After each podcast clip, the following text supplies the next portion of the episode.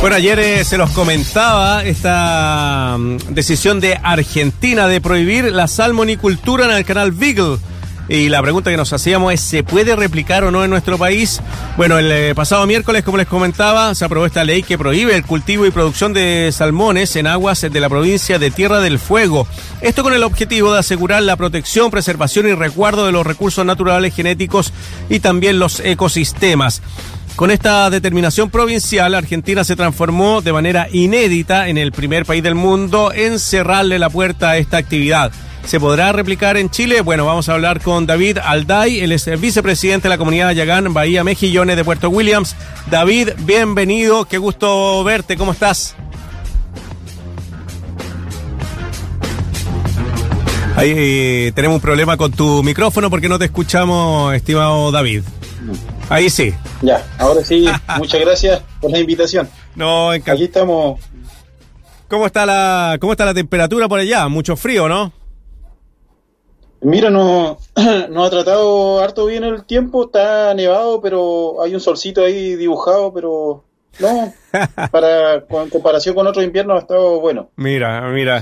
Oye, eh, bueno, una tremenda noticia esto que mm, finalmente la legislatura de Tierra del Fuego en Argentina decide, bueno, ponerle freno al tema de la mm, producción de salmones en, eh, en Tierra del Fuego, en su parte de Tierra del Fuego. ¿Cómo ves esa posibilidad acá en Chile? ¿Crees que estamos muy lejos de esto? Mira, eh, primero felicitar a, el conjunto o, a las ambas naciones que estuvieron, que Argentina y Chile, del extremo sur. Con ello, en conjunto, las comunidades indígenas Yagánica, Huescar, que también ha hecho una, una, presión fuerte, un trabajo titánico con respecto a, a, que, la, a que la salmonicultura no llegue a estos territorios. Eh, se ve, se ve esperanza. Álvaro, ¿es tu nombre? ¿cierto? Marcelo. Disculpa, sí. Marcelo se ve esperanza, Marcelo, creo que de, tanto trabajo, eh, esto, ya este, esto es un hito más de lo, de lo que se había hecho antes. Eh, para recordarle, el 2018 se viene, eh, vienen los reyes de Noruega, Argentina, este lobby que se estaba haciendo para poder ver la factibilidad de estudios sobre la, la salmonicultura Después del 2019, nosotros, eh, al ver que esto tenía avance y ver que la industria se estaba instalando dentro de, nuestras aguas, logramos dentro de un gran trabajo y presión como comunidad indígena y también con otros, con otras ONG, hay que decirlo también, estos trabajos no se hacen solo, eh, son sin fronteras, son sin banderas, eh, sin colores.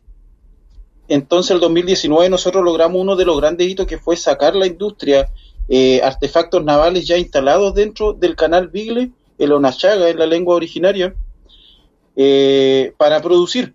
Esto, esto fue el segundo hito que se logró y luego ayer estuvimos este tercer hito dentro de, Tierra del Fuego de, de la provincia Argentina, en lo que culmina, creo, es lo que se venía pidiendo ya hace mucho tiempo a gritos, no solamente del lado argentino, sino que eh, del lado nuestro también, eh, del lado chileno. Claro, se habla La salmonicultura no, no presenta nada de sustentabilidad hoy, y eso hay que decirlo, hay que tenerlo claro. Creo que las autoridades deben eh, abrirse a ese, a ese, a evaluar todo eso las leyes de nuestro país también permiten un comportamiento inapropiado, si se puede pausar las, unas palabras más o menos, pero es un, es un comportamiento que no que pasa todo límite y yo hoy día en, en, el país, en, en, Chile, yo lo veo factible que,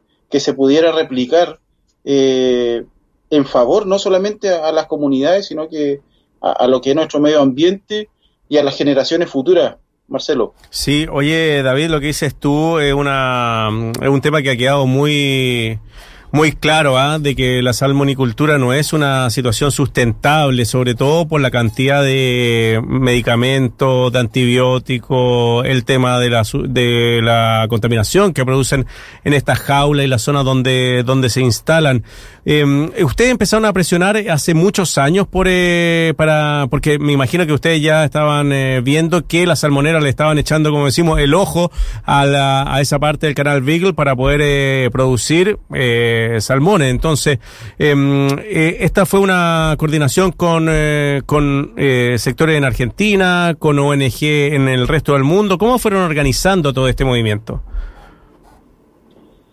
Mira, todo, todo nace de, de, de la instalación, de la irrupción del, de la industria dentro de nuestras aguas. Este, para que tú sepas, Marcelo, estamos a mil kilómetros de, de, la Antártica, nosotros como habitantes del extremo austral y como comunidad indígena del extremo austral. Eh, ellos llegan primero, hoy día las leyes eh, avalan y ratifican eh, las consultas a las comunidades por, por cualquier actividad, sea privado sí, pues. sea o sea del Estado, las consultas a las comunidades indígenas. Estas personas llegan y se instalan un lugar, este es un lugar súper pequeño, la comunidad indígena siempre activa, y ese fue nuestro primer, eh, nuestro primer eh, eh, asombro. A raíz de esto nosotros empezamos a, el movimiento súper rápido mm. y, la, y las comunidades cahuescas que están a kilómetros de nosotros nomás también apoyan, apoyaron y después esto fue subiendo uh, y nos cruzamos al otro lado del canal, porque para que tú sepas que no, el, el canal Bigle nos separa eh, cuando no había eh, límites, esto era, comun era comunidades indígenas al, a este lado y al otro lado. Claro. Entonces hay una comunidad indígena, creo que hace muy poquito fueron reconocidos también por el Estado argentino como comunidad indígena Yagán. Entonces el trabajo fue así, eh, fue siempre, como te digo, sin, sin límites, sin fronteras. Eh, hasta que eh, llegamos a la ONG, a distintas ONG, y esto se hizo internacional. Llegó hasta Noruega, a los países en donde esto se, se exportaba, entonces tuvo un gran impacto. El, el retiro de esta de los artefactos navales y de la empresa que estaba involucrada en esto también tuvo un impacto en, lo, en, en, en, su empresa, porque lo que trajo o lo que había detrás de todo esto era todo turbio. Claro. Eh, se querelló contra ellos, el, el, CDE también los tiene hoy día querellados eh, con altísimas multas, los gerentes y todo lo que había ahí se fue. Entonces, a, lo que a nosotros nos preocupa, Marcelo, es que se sigue viendo esto de la poca regulación, sí, bueno. de la poca fiscalización. Y eso es un gran tema. Por eso decimos que la salmonicultura o cualquier industria hoy en día en estos lugares que son de conservación y que tienen que tener otra mirada, otro tacto, eh, no pueden existir. Dentro de estos territorios no. Sí, mm. eso te quería comentar, eh, David, eh, sobre lo que empieza el domingo, pues que es una convención constitucional en donde hay mucha gente que ha sido electa y que defiende el tema del patrimonio eh, medioambiental eh, de nuestro país. Hay representantes de distintas etnias eh, de los pueblos originarios de, de América del Sur, de, de, esta parte de Chile, representante ahí. ¿Esperas algo importante de, de lo que salga de, de esta convención constitucional en cuanto a protección y a derechos de ustedes? También derechos ancestrales?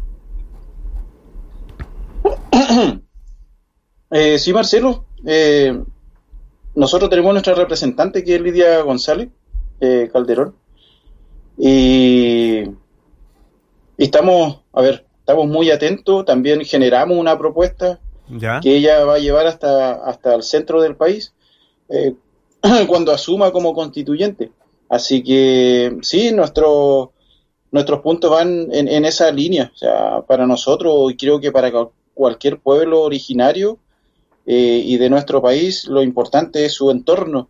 Creo que somos eso nosotros. Siempre hemos hablado de, de, lo importante que, que somos parte de. No, no somos.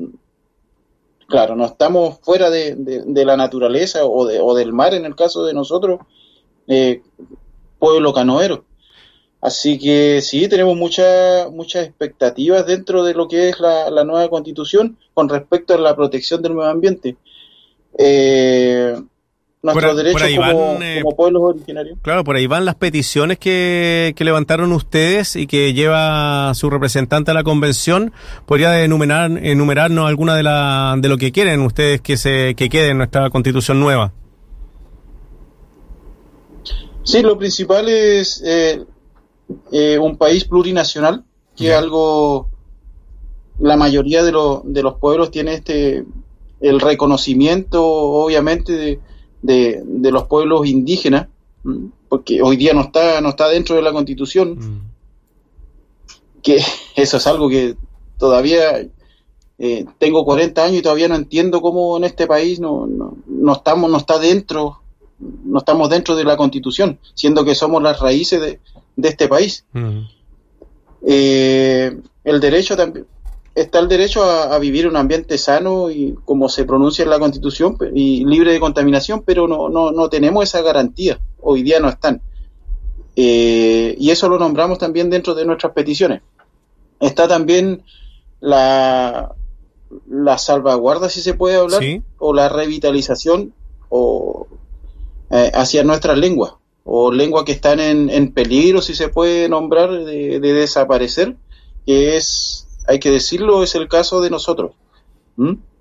Que hoy alrededor tenemos cerca de, de 3 a 4 hablantes. Solamente. 3 a 4 hablantes. Claro. Claro, ahí tendría que haber un trabajo muy, muy relevante. Oye, y en cuanto a la propiedad, eh, como dices tú, David, eh, el, el Beagle eh, era, qué sé yo, lo que tenían que saltar nomás para ir a, otras comunidades, la propiedad de la tierra no e, era una propiedad común, no era una cuestión limitada como la conocemos en Occidente. ¿Hay alguna propuesta de ustedes para eso? Recuperación de tierra, no sé si tienen el mismo problema que han tenido los pueblos mapuche acá en la zona central. Sí, nosotros, bueno, es una petición o un trabajo igual que se se viene haciendo hace mucho tiempo.